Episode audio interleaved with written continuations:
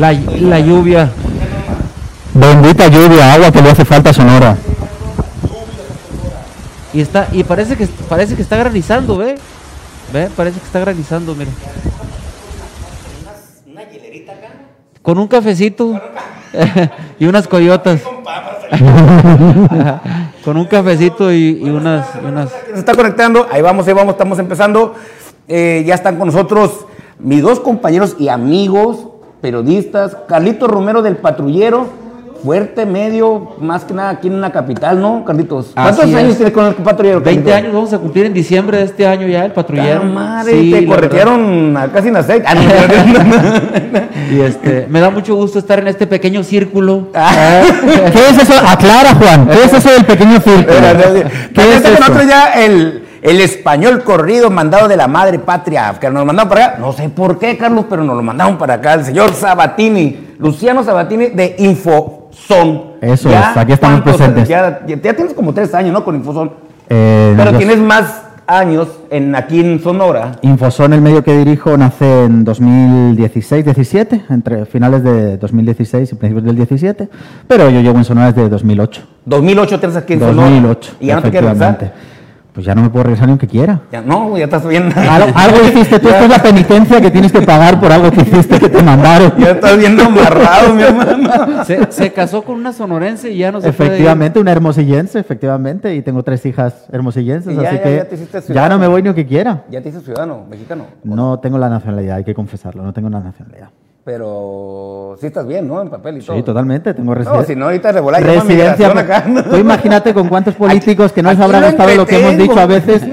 Una vez me pasó, fíjate, voy a contar la anécdota, ahora que ya queda tanto, tan lejos en el tiempo. Una vez el senador Castelo, Javier Castelo, eh, de Obregón, eh, que fue en Fórmula con Padres, ¿no? Él, él iba en Fórmula vez con Padres, creo recordar. Castelo. Sí, sí, Eh, fue, fue en Javier Fórmula Castelo con padres y Padres. A, la, a la senaduría. Bueno, eh, él de senador, una vez me acuerdo, en el periódico que yo trabajaba en esa época, Última Palabra, de Jorge Armenta, publicamos una portada sobre unos temas difíciles del senador.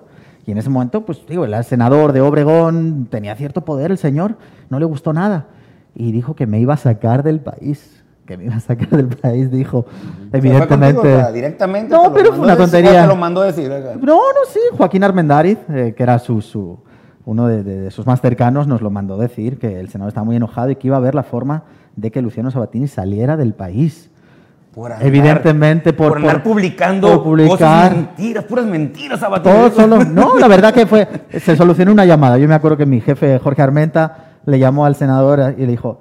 A ver, Javier, si quieres turno de réplica, ahí lo tienes, pero no andes con tonterías. Oye, sí, tienes razón. Y ya desapareció el plano político, ¿no? Javier? No se ha sabido nada. ¿Has sabido tú algo de él? No, la verdad que no. Fíjate, yo creo que desde el. Él compitió por la federal en. Con Sarita Martínez. ¿El 2015 o...? Compitió por la candidatura. 2012. Por la candidatura a la federal que ganó Sarita Martínez, creo que fue en 2012. El 2012 él termina su... Termina su periodo, Periodo como, como senador, senador. y Sí. quiso ser diputado federal. No, no, mentiras, mentiras. ¿O sí? Sí, sí, así Sí, fue. cierto, es verdad, Así es verdad. fue. Él termina en el 2012. Sí, él, que- él entra, él entra en el 2006 como senador, este, a la par de Guillermo Padres, ¿no? Este, y termina en el 2012 y trata de ser diputado federal y no lo logra. Sí, ¿no? se, se- se mocha tres años el Guillermo Padres y Sí, le deja la senaduría a Carlos. Villanueva, Villalobos, de- Villalobos. también de Cajema ya, ¿no? Y le hace el intento Javier Castelo, me acuerdo de que quiere, alguien le lee acá en, la- en el oído o le dice en el oído, ¿sabes qué? Tú tienes todas las bases para ser candidato a la gobernatura, búscala. No, pero O sea, electoral- dale, pero- electoralmente no traía nada Javier Castelo, ¿no? O sea, este, era un... Quizás eh, poco, Era un- trabajo, so- poco, poco de trabajo social le faltaba, ¿no? Digo yo. No se bajaba, Apro- aprove- no, no aprovechó, bajaba, no bajaba de aprovechó ladrillo, mucho, no abra- bajaba de apro- ladrillo. aprovechó mucho la corriente del no al novillo, ¿eh? Javier Castelo fue Ah, uno de los que estaban ahí al frente de lucha, siendo él panista de alguna manera, era de los, de los que estaba ahí, de los panistas eh, contracorriente, digamos, y de los que iban contra el acueducto. Fíjate que sí, yo recuerdo que sí lo buscaron varias veces, nomás cuando iban las elecciones para que se sumara, pero sí le pesó mucho dentro del interior del PAN su participación en el movimiento no al novillo. Sí, sí generó problemitas internos y eso fue lo que fue poco a poco Alejandro. Pero bueno, ahí luego le dedicaremos un programa al señor Javier Castelo, ¿no? No sé. Oiga, pues bueno, gracias por acompañarnos y este día vamos a hablar de cómo le fue al gobernador electo Alfonso Durazo en su primera reunión ya como gobernador electo con su papá político, o digo, mentira, mentira, con el presidente de la República, Andrés Manuel López Obrador. ¿Qué te parece? Pero para eso creo que tenemos ahí un material, ¿sí? Vamos a ver el video. Hablamos de los proyectos para Sonora, en especial el concluir, eh, llevar a la práctica el plan de justicia a los pueblos yaquis, hablamos de eso. Eh, hablamos también sobre el puerto de Guaymas, que ya se está atendiendo a través de la Secretaría de Marina. Eh, hablamos de la generación de electricidad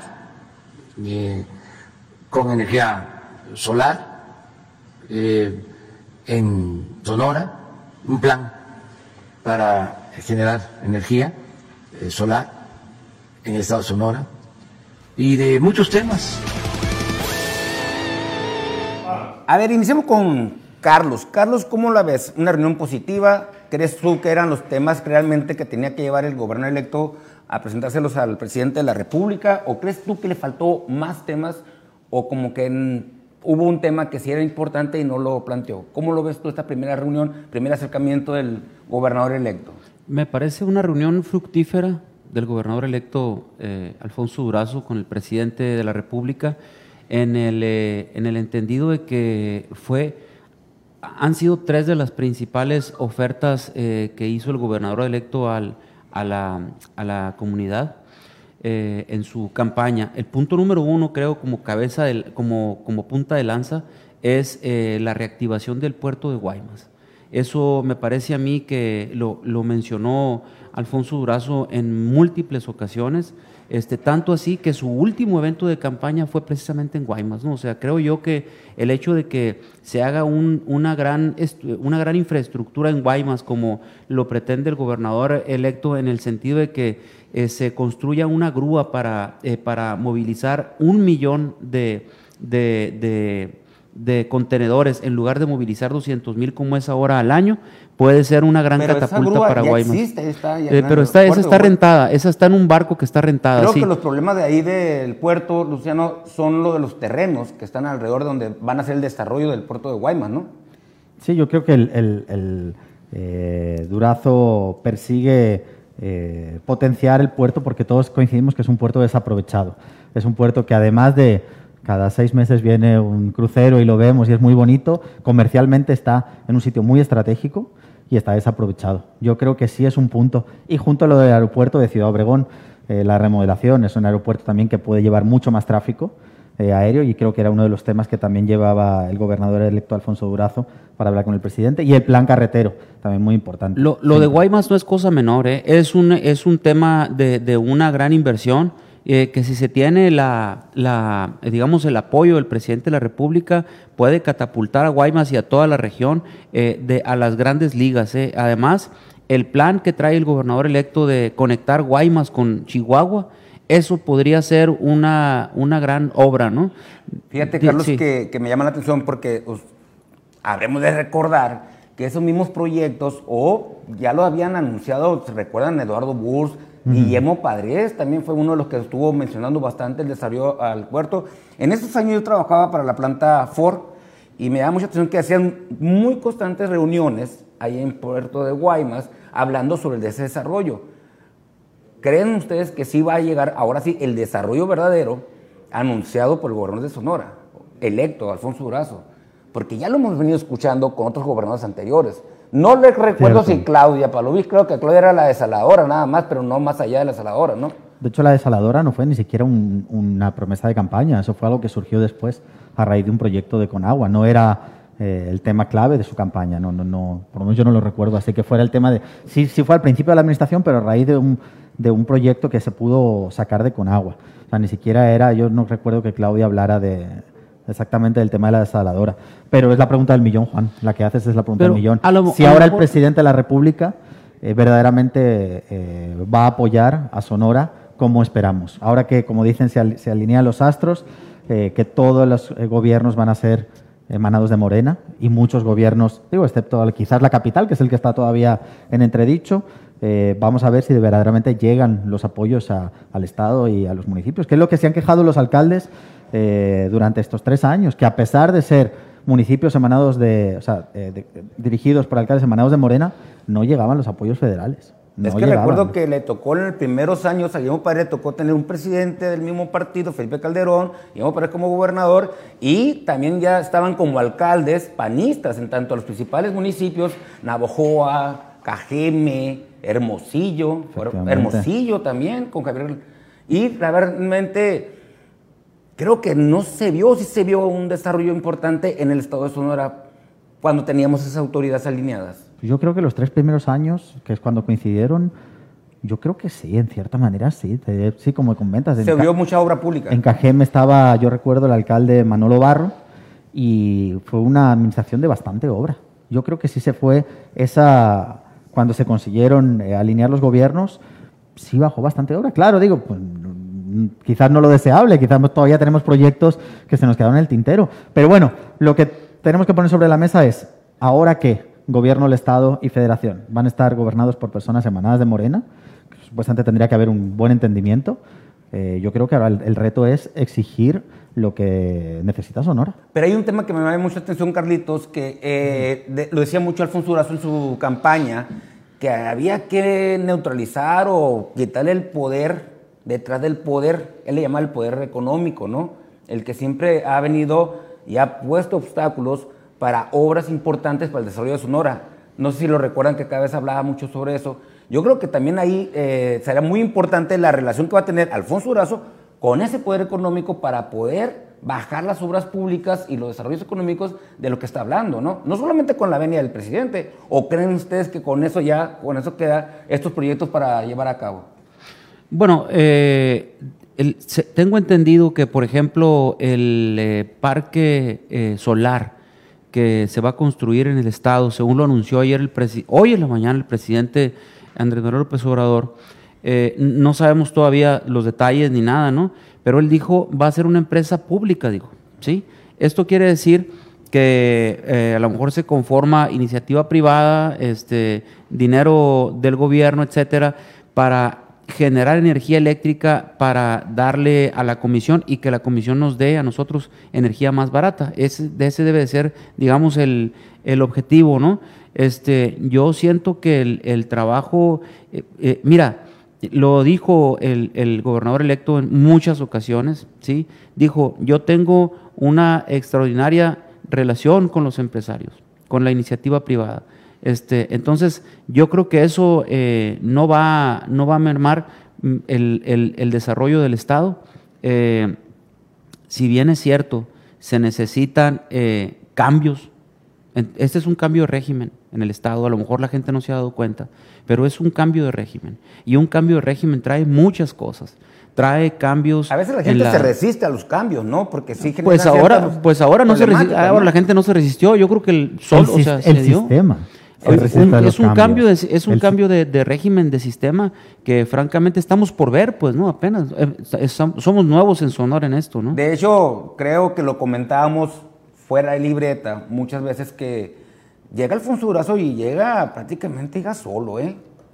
Sin compromisos que muchas veces nosotros como periodistas mirábamos y observábamos cómo llegaban gobernadores, alcaldes, diputados Que traían mucho- que traían muchos con compromisos. ciertos sectores económicos Que ellos lo habían apoyado. exactamente, Sí. porque le invertían o porque lo apoyaban en sus campañas. Sí. Pero esto no se vio aquí con Alfonso Durazo, ¿no, Sabatini? Yo tengo mis dudas, no lo sé. De lo que nosotros hemos podido ver, quizás no. Eh, pero hoy veía, por ejemplo, la lista de gastos de campaña y Alfonso Durazo, detrás de Samuel García en Nuevo León, fue el candidato que para ganar utilizó mayor cantidad de recursos. 30 y, creo que estaba en 32, 33 millones lo que había gastado declarado ante el INE. Y yo me pregunto si eso también hubo empresarios que apoyaron a Alfonso en, en mucho de ese gasto, eh, sabiendo que era una carta fuerte y que era muy probable que ganara la gubernatura, ¿no? Pero el discurso del gobernador electo ha sido muy claro. Yo vengo sin compromisos. Eh, quiero decir, si por el camino le apoyó a alguien o no le apoyó, Alfonso por lo menos públicamente ha dicho, aquí todo va a ser transparente, licitaciones transparentes, nada de amigos. A mí me parece un buen discurso. hecho, en su Yo creo que en, en su discurso, Alfonso Durazo, Se acabó los moches, ¿te acuerdas que lo dijo? Eso. Lo declaró, ¿no? en su, en su acabó los discurso, moches. Juan, es impecable, Alfonso. O sea, la verdad, en su discurso. Eso luego hay que plasmarlo en una realidad, por supuesto, y lo que los ciudadanos tenemos que exigir, pero el discurso es igual que el discurso del presidente. O sea, puedes estar de acuerdo o no con López Obrador, pero tú le escuchas hablar y dices, tiene toda la razón. Claro que ha habido poderes fácticos que han manejado el país, que han manejado el Estado. Qué bueno acabar con eso. Eh, la verdad que en el discurso yo creo que Alfonso da en la tecla. Yo eh, espero que se cumplan ¿no? esas cosas en el gobierno. Y no, eh, yo he sabido que es lo que decías tú ahorita y lo que menciona también Luciano, que Alfonso Durazo llega este, sin, sin, sin ese lastre de esos compromisos. Este, es lo que yo he escuchado en, en diferentes foros, en diferentes pláticas este, llega sin ese lastre de, deberle a alguien la gubernatura. ¿no? Este, yo lo mencionaba ayer eh, y, lo, digo hoy, eh, es un cambio de régimen, es un cambio de sistema.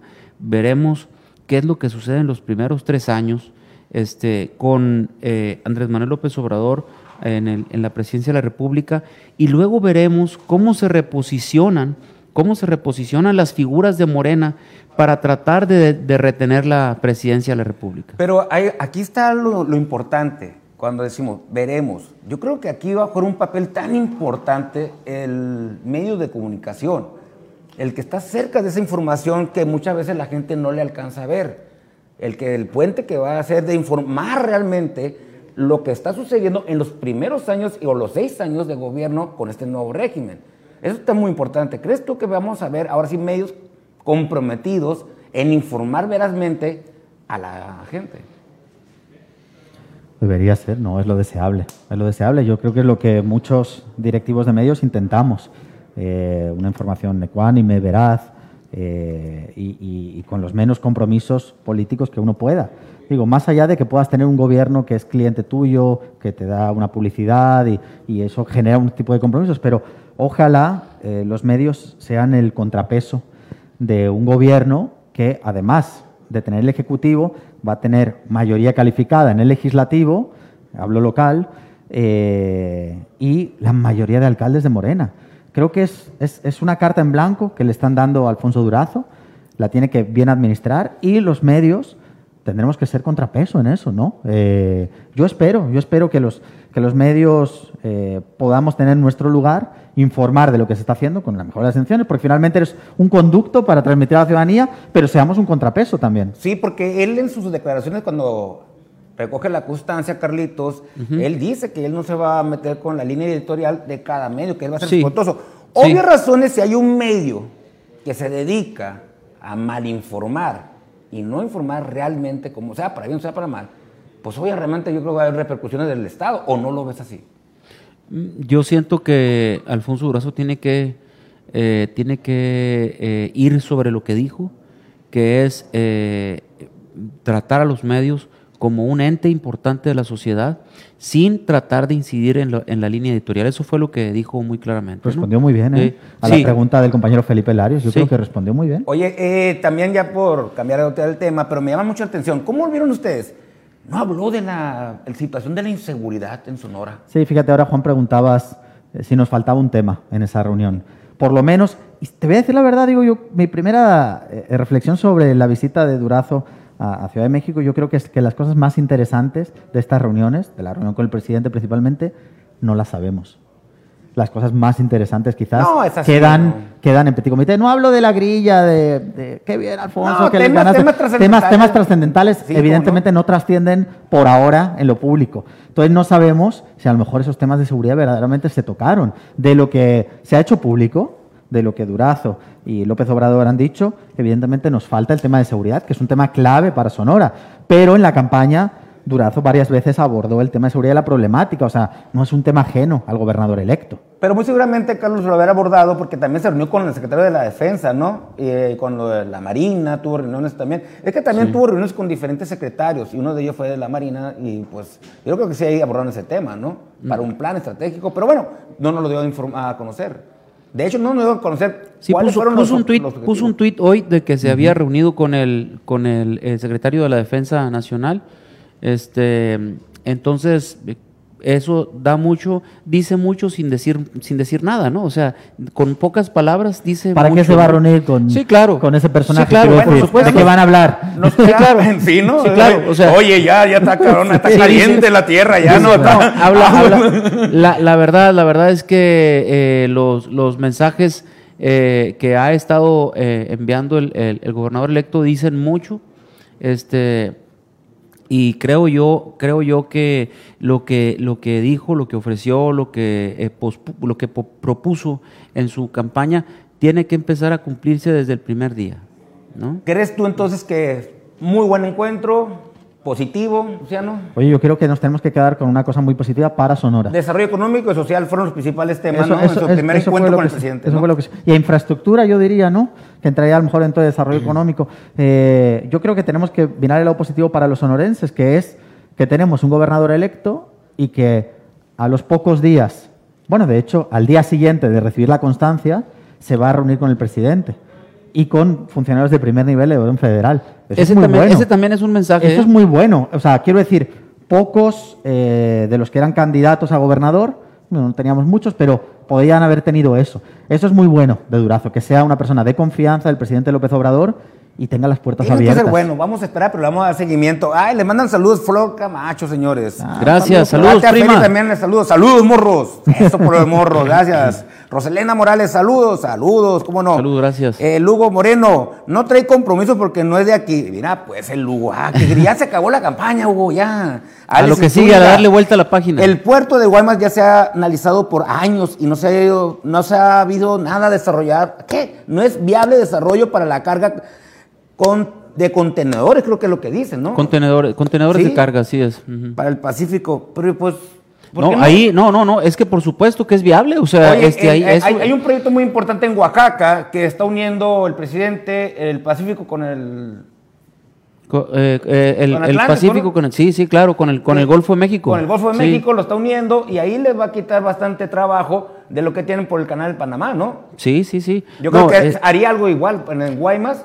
Lo, lo que pasa es que eh, eh, las conducciones marítimas de un, o sea, las conducciones de, de- de un punto a otro y que, que venga de productos que vengan por mar, eh, si tú sabes detonarlo, puedes hacer una, una- un gran desarrollo para cualquier comunidad.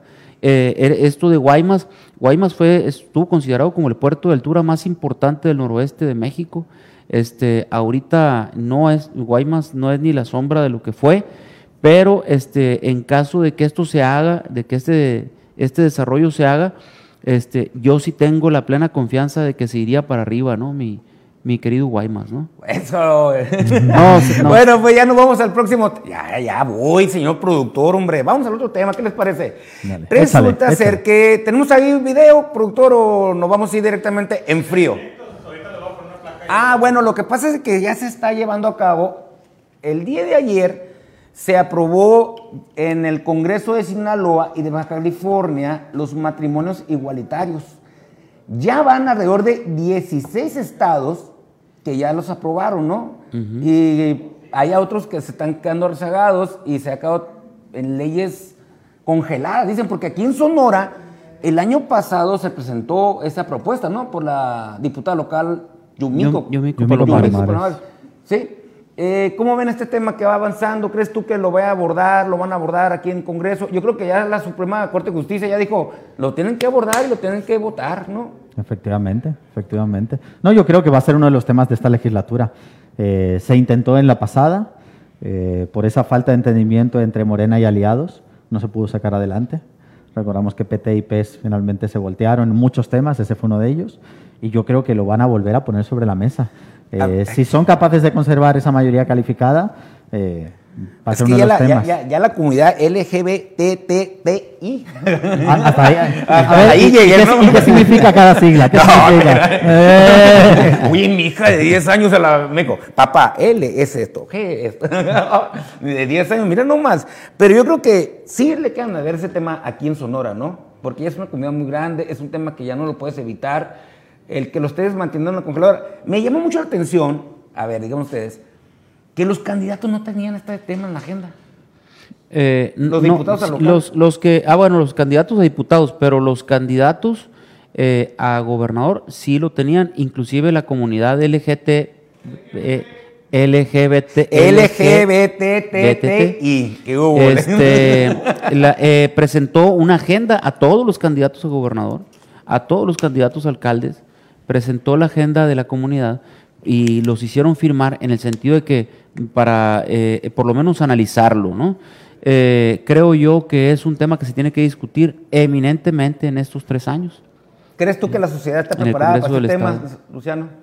De aquí de Sonora. Eso, es que esa es la clave, de aquí de Sonora. Eh, yo creo que tenemos que dar el paso a que eso se discuta eh, y se apruebe. Yo, yo, yo estoy a favor, la verdad, creo que es una, una medida de los matrimonios igualitarios que, que deben ser. Finalmente, en realidad, en Sonora se siguen casando porque te puedes o amparar o te vas a otro estado y te casas. Entonces, en el fondo, quiero decir, es como cuando pues, se legaliza la marihuana en un estado, en Estados Unidos, por ejemplo, en, un estado sí y en otro no, pues qué tontería es. sea, hay que... Entonces, yo creo en, en este, en este punto, sin confundir con el tema de la marihuana, que eso es otro tema, eh, creo que ya hay que dar el paso, ponerlo sobre la mesa, discutirlo, pero tengo mis dudas si la sociedad sonorense está preparada o lo quiere. A lo mejor si haces una encuesta, un buen sondeo ciudadano, si verdaderamente la, la gente quiere. Es que me llama mucho la atención cuando la lleva la diputada local de Morena, Yumiko lo presenta, el dictamen, la propuesta, el proyecto de reforma, y se sube a comisión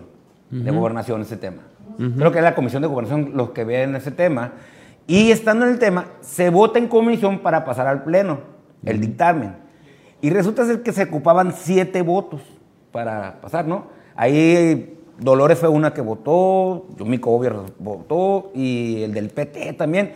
Sobre- solamente logró seis votos. El séptimo voto le iba a dar el Pollo Castelón, quien va a regresar nuevamente como diputado local. Pero se le cayó el internet, güey.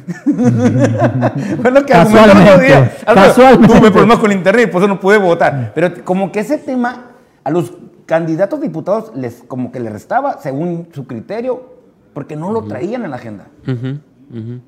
Hombre, hay algunos. Mira, finalmente decíamos ahora, pues sí, está bien que el que va a llegar a gobernador lo traiga, el que está bien que el futuro alcalde lo traiga, pero es un tema legislativo, de lo que estamos hablando ahora. Ya luego hablaremos, o sea, del que esté en la ley o no esté en la ley, es un tema legislativo. Quienes lo tienen que traer fresco y en la agenda y, y masticado son los diputados. Había, es cierto, pocos diputados, quizás. Evidentemente, pues, Daniel del Sol de MC lo traía, que era uno de los que impulsaba el movimiento. MC un poco fue eh, impulsor de estas cosas, la verdad. En general, todos los candidatos tenían una sensibilidad especial, pero pues solo va a haber Pues que- dos pluris de MC como máximo, entonces... No, pero, pero, pero los candidatos, bueno, ahora los diputados locales del PAN que van a entrar, que van a ser como cuatro máximo o cinco. Cuatro. Se mueve cuatro cinco, que está. Andan peleando ahí por Todos- una. pues todos quieren una pluri de más, acá. ¿no? Pues no van a hacer lo suficiente para detener este proyecto. Yo creo que este proyecto sí sale en esta legislatura, en este año. En este Eh, año no este sé. año, este año no lo, dudo, francamente. Probablemente el próximo, el próximo año. El próximo año. Pero señores, que Eh, quieren que se- casarse, se- se hay que- recomendaciones, se tiene lo que pueden hacer. Tienen que ir al registro, solicitar la acta de matrimonio, se la van a negar y luego va a ir a, la, a ampararse. Y ya cuando se ampara, un juez de federal le va a decir, adelante, está aprobado. Sí, así es el caminito que tienen ahorita que hacer. Lo ¿no? pueden hacer igual, entonces es ridículo. Quiero decir, si ya hay un caminito legal para hacerlo, pues, no, nos podemos, no podemos continuar defendiendo una ley que está obsoleta ya. Bueno, pues ya, pues ahí está. Así que no coman ansias. Ya pronto saldrá esa ley que está en el congelador, pero ya pronto saldrá. Bueno, pues oye, el otro tema que traemos aquí para platicarlo con ustedes, que traen tanta experiencia, ¿cómo la ven en la... Ya impugnó Célida López, ya presentó el recurso de impugnación ante el Tribunal Estatal Electoral. Sí, a mí me cuestionaban días antes si cómo miraba si iba a proceder ese tipo de impugnación, si tenía la posibilidad. Le digo, yo no te puedo opinar porque hasta ahorita yo no he visto, no sé si ustedes ya lo han visto, en qué se está basando los argumentos por parte de la, la alcaldesa con licencia, candidata por Morena, para justificar esa impugnación. ¿Ustedes tienen más allá de información al respecto? sobre los argumentos en la cual presentó la impugnación. Ella sale con una sola serie de Twitter hoy, pero no miraba ahí así elementos de, lo estoy impugnando porque me robaron tantas casillas, porque tantas boletas tan mal, por la, o sea, lo que se debe hacer, ¿no? Informar. No lo, ha, no lo ha hecho público, o sea, ella en su primera comparecencia de prensa el día después de la elección habló de irregularidades, eh, primero en las actas, en cuanto a tener las actas y lo que luego reflejaba eh, en el cómputo, en el PREP, eh, que había, pues no, no casaban, no cuadraban, y luego ahora aduce unas ciertas irregularidades en distintas casillas. Lo que pasa es que, digo, para empezar hay que decir, legalmente está en su derecho de impugnar. Claro que sí. Esto, esto igualmente, la impugnación no frena el proceso de entrada-recepción en el que estamos. Va a continuar el proceso, que por cierto, Toña Estacerán ya ha pedido que se empiece el día 24. El 24, de junio este- mandó un, un oficio, ¿no? Lo Exacto. teníamos ahí en la pantalla, ¿verdad? ¿no? Eh, tenemos ahí el oficio que está presentando el Toño para pedirle ya al alcalde de Hermosillo, pues que se pongan de acuerdo, ¿no? Para empezar ya con el proceso de recepción-entrega o entrega-recepción. Exacto, no se, no se va a frenar, pase lo que pase, pero bueno, espera, solo quería continuar, eh, concluir con, derecho tiene a hacerlo Célida, eh, evidentemente, no va a frenar el proceso, pero eh, yo creo que está basado en que es tan pequeña la diferencia, finalmente son 4.000 votos, que eh, si, si consiguen demostrar que hay irregularidades en un cierto número de casillas, es- esta cosa evidentemente, esa diferencia se va a cortar tanto que ya va a estar en, un suspiro. Ese es, yo creo, y otra motivación que puede haber detrás, que luego la platicamos.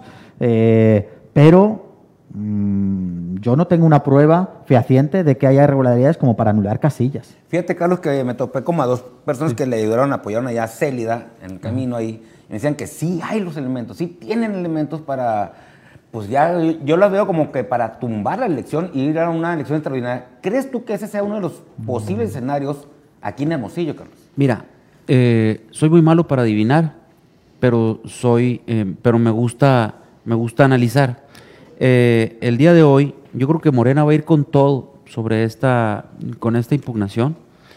Este, a- ayer lo decía el, dirigente estatal de Morena, hoy lo dice uno de los abogados con más, con más poder y con más conocimiento dentro de Morena, que es Darbe López, hoy lo puso en su Twitter, dice que, eh, que se interpuso esta queja correspondiente que impugna lo- los resultados de la elección a la alcaldía de Hermosillo. Es, una, eh, es un ejercicio que exige la certeza y transparencia en los resultados y habla de que no se está, eh, no se está cuestionando a las autoridades electorales, ¿no? Sin embargo, este, dice que existen, eh, que existen eh, evidencias o argumentos que se creen idóneos para revertir el resultado, ¿sí?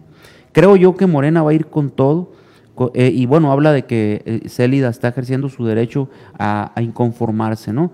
Yo coincido con, con Luciano, Célida está ejerciendo un derecho, ¿sí? Legalmente ella tiene, su, tiene, tiene derecho. Este, ¿hasta, dónde vaya, ¿Hasta dónde va a llegar esto? Solamente el, eh, digamos, eh, el- el- los en los tribunales se va a definir y creo yo que el- donde está la mayor, eh, la mayor posibilidad de que esta impugnación prospere es en la poca diferencia de, de votos, ¿sí? Entre, entre quien tiene el primer lugar y quien tiene el segundo. Este, no, como dices tú, yo no he visto los, eh, los, el sustento o los argumentos este, para esta impugnación, pero sí creo que Morena eh, no, va, no va a soltar la, la alcaldía de Hermosillo. eh. O sea, de alguna manera están, traen todo, van con todo Morena por, por recuperar esto. Y vamos a ver en qué para. Se va a poner muy interesante eh, en los próximos días. Hay que estar muy al pendiente del Tribunal Electoral, el antes trife, ¿no? Este, y vamos a ver en qué para, porque esto. No, y si no, y si no sale en el para- Estado, esto se va a la sala. A la Es que se va a de definir en la federación, ¿no? Mira, Sin duda, un sin escenario que el Tribunal Estatal Electoral dice, le diga a lo siento, no tiene suficientes argumentos para proceder en lo que puede ser una... Eh, revertan los, los números o para que se cancele la, la elección, ¿no? Obviamente va a brincar al federal. Pero si el estatal le dice, tienes todos los elementos, esto se cancela, o sea, se, se cae la elección de Hermosillo, Toño va a impugnar en la federal. Eso, o sea, el federal va a determinar la última resultado toma final. de esta Sí. Y esto ¿no? se va a ir al Y último, ambos ¿no? se van a ir a lo federal, Sí. ¿no? Obvias razones. Si uno de los escenarios fuera que el federal anula la elección de Hermosillo, ven a una salida como candidata por Morena. Es que yo no creo que se llegue a anular la elección. Para anular la elección me patina ahí la cifra, pero creo que es, no sé si es el 10 o el 20% de las casillas tienen que tener argumentos para anularse, para poder anular la elección. Estamos hablando, en Hermosillo eran más de mil casillas, ¿verdad? Mil cincuenta. eran. 1050 casillas. 1050 casillas. Estamos hablando de 100 casillas que se anulen, si, si no me falla la, la memoria, son muchísimas, para anular la elección. Ah, no era la elección. Yo anular la elección lo veo muy difícil. Otra cosa es que ciertas casillas sí presenten verdaderas irregularidades y anulando esas casillas los números cambian. Cambian. Los números cambian. Yo lo veo más factible que repetir una elección, sinceramente. Carlos. Eh, yo creo, eh, eh, coincido también con, con lo de Luciano, y, pero creo que ambos están haciendo lo suyo.